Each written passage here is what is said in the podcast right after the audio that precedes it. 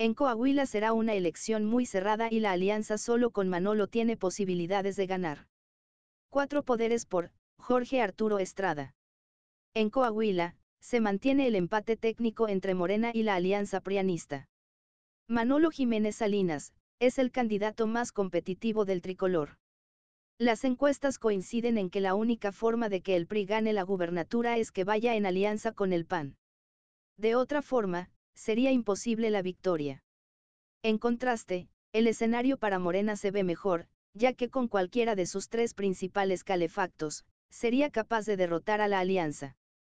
Ambos bandos registran alrededor de 40% de las intenciones de voto, en agosto del 2022. El mejor PRI del país, será puesto a prueba. A estas alturas del proceso, es indudable que la candidatura del tricolor, y de la alianza, recaerá en el dos veces exalcalde de Saltillo. Salinas, además, es el gallo del grupo en el poder y lleva cinco años promoviéndose. Lalo Olmos, se hizo a un lado y Jericó Ebramou, no ha crecido.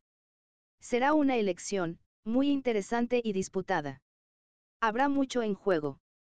El PRI local parece dispuesto a vender cara la derrota en su último bastión.